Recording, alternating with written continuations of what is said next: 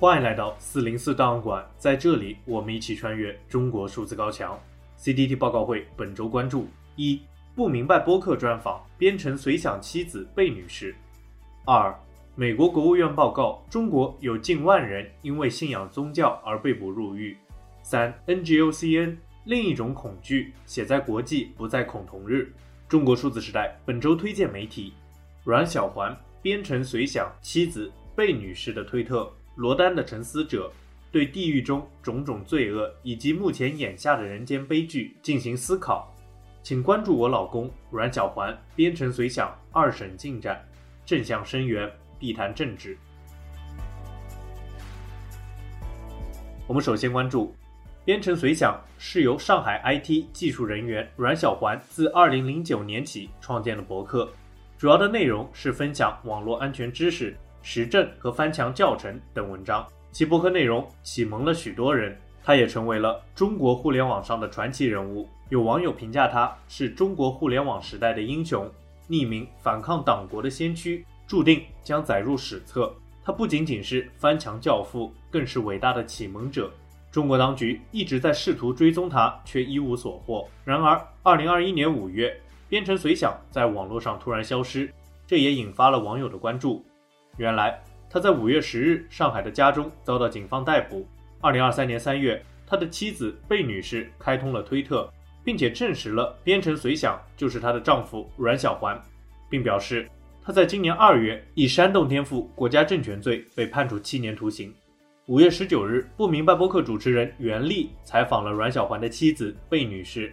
讲述了阮小环被捕的经历，他的心路历程，以及遭遇审判的不公等等。博客刚开始，首先回忆了事发当天的情况。中午，一群上海警察突然闯进了他们的家中，抓走了阮小环，并且进屋搜查。刚开始，贝女士并不清楚自己的丈夫是编程随想，而是后来等到一审判决下来之后，学会了翻墙，了解到了丈夫的博客之后，贝女士回忆了两人相识、相爱的经历。一九九六年，他们一起走进华东理工大学，有幸成为同班同学。贝女士回忆道：“他给我的印象是比较阳光开朗的、憨憨的、书呆子的同学。”毕业后的阮小环一直工作到二零一一年，之后他选择了离职，成为了一名自由职业者，从事开源软件的工作。据贝女士回忆，阮小环是价值观和行动高度统一的人，有着自由的精神。他的偶像是爱因斯坦。最喜欢的电影是《V 字仇杀队》和《骇客帝国》。他说，阮小环就像《骇客帝国》中的尼奥，会吞下整个红药丸。官方指责阮小环抹黑国家，煽动茉莉花革命。他说，抹黑是批评，茉莉花革命也只是口号，并不是真正的颠覆国家政权。贝女士还表示，当局严重违背了法律程序，比如一审判决书连最基本的证据都没有。中国数字时代编辑查看了一审判决书原文，发现全文并没有提到“编程随想”这四个字。贝女士也是在一审之后，自己根据蛛丝马迹去上网搜查，才发现自己的丈夫原来就是编程随想。生活中的阮小环小心谨慎，甚至都不使用支付宝和微信等支付工具，而是使用现金和刷卡。警察是如何抓到她的？到现在，贝女士也不清楚。在采访中，主持人袁立插入了一段对于编程随想忠实读者的采访。主持人问道：“你为什么持续关注编程随想？”读者说：“我欣赏他的知识渊博，敬重他的社会使命。他的命运其实映射着每一个中国人的命运。他若安好，便是晴天。”阮小环的事情也改变了贝女士的生活。我觉得我以前确实是就是在浑浑噩噩的度日吧，但现在我觉得。我老公做的事情很有意义，我也觉得很好。就是反正我觉得我也会觉得自己会有价值，把他救出来，就是这样。谈话中，他回忆到，阮小环曾经说过：“如果要有一件事情留在这个世界上，让很多人记住你，你才是真正的一直活着。”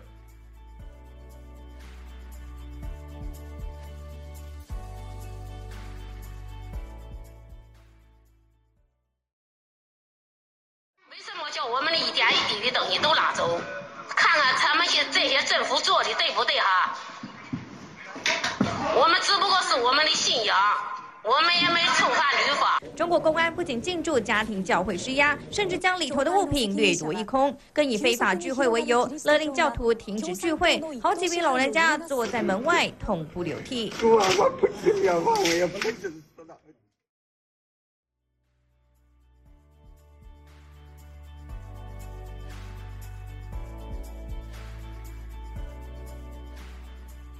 我们刚才听到的是关于中国政府进一步收紧宗教信仰控制的新闻。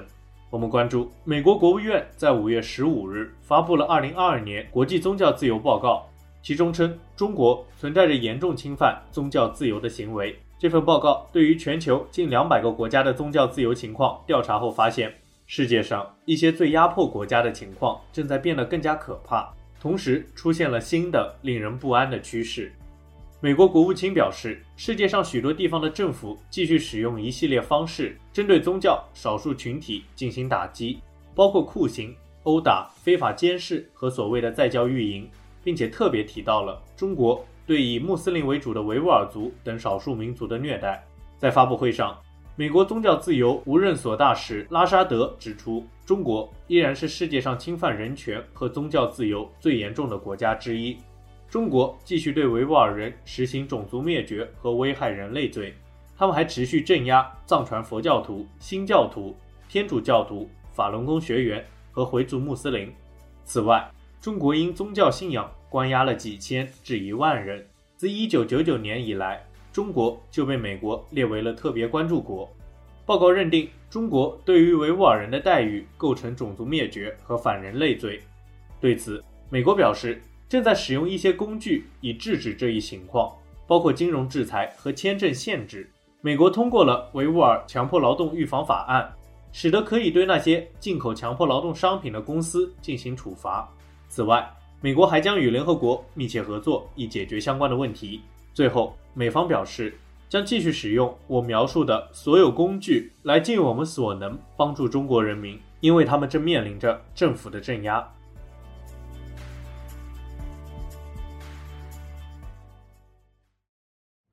我看到的变化是，不管是从高中还是到大学，就是大家谈到这个话题的时候，刚开始会觉得很害怕或者不理解。后来大家慢慢可以讲段子了，我觉得讲段子也是一种，就是在接受的过程，对，不是在嘲笑，而是说真的觉得有这种现象在。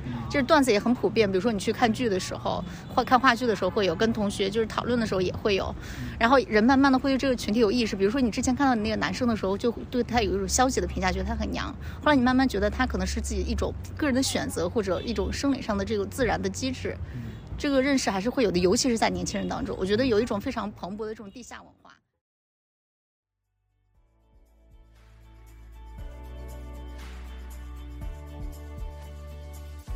我们刚才听到的是一个关注中国性少数群体的采访。五月十七日是联合国设立的国际不再恐惧同性恋、双性恋和跨性别日。在这一节日的前一天，立足于中国民间的公益独立媒体 NGOCN 发表了一篇文章。作者小奥作为 LGBTQ 领域资深公益人，采访了多位性少数公益群体的工作人员之后，发现了许多 LGBT 活动人士都成为了警方日常骚扰的对象，活动空间在日益收缩。文章指出，从九十年代开始，中国的性少数团体慢慢的组织起来，到两千年互联网兴起，各地小组纷纷建立，随之中国的媒体也开始大规模的报道这一现象。然而，二零一八年开始，各种与网络安全、媒体审查的相关条例的出台。导致 LGBT 相关内容的报道无法在各个平台发表，这背后则是中国公民社会的急剧收缩。人权律师、劳工、女权议题的组织先后遭到了大规模打压，近两年来也成为了重点打击的对象。比如，二零二一年一月，专门致力于同志法律推进的同志权益促进会不得不关闭了机构运作。二一年七月份，二十多个性少数学生团体微信公众号一夜之间被炸号。此外，作者采访发现，这些活动人士和相关组织经常被中国当局扣上了境外势力的帽子。一些活动者表示，相比于恐同，更可怕的是来自国家的监视、骚扰，甚至是抓捕。他们觉得现在的环境对于性少数群体并不差，相反，主要的压力是来自国家的威胁。在国际不再恐同日前夕，运作了十五年的北京同志中心因为不可抗力宣告停止运行。许多活动人士对于未来也抱有着悲观和乐观两种情绪。最后，作者在文章结尾引用了香港乐队达明一派写给同志人群的歌曲《镜色》中的歌词：“别怕，爱本是无罪，请关上窗，寄望梦想于今后，让我再握着你的手，无需逃走。”窗边雨水拼命地侵扰安睡，又再撇湿乱发堆，无需惶恐，你在受惊中淌泪，别怕，爱本是无罪。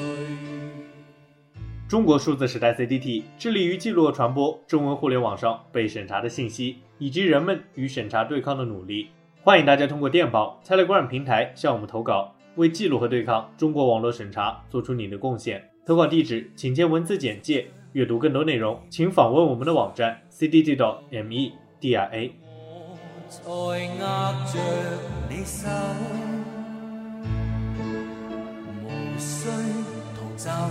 世俗目光虽荒谬，为你我甘愿承受。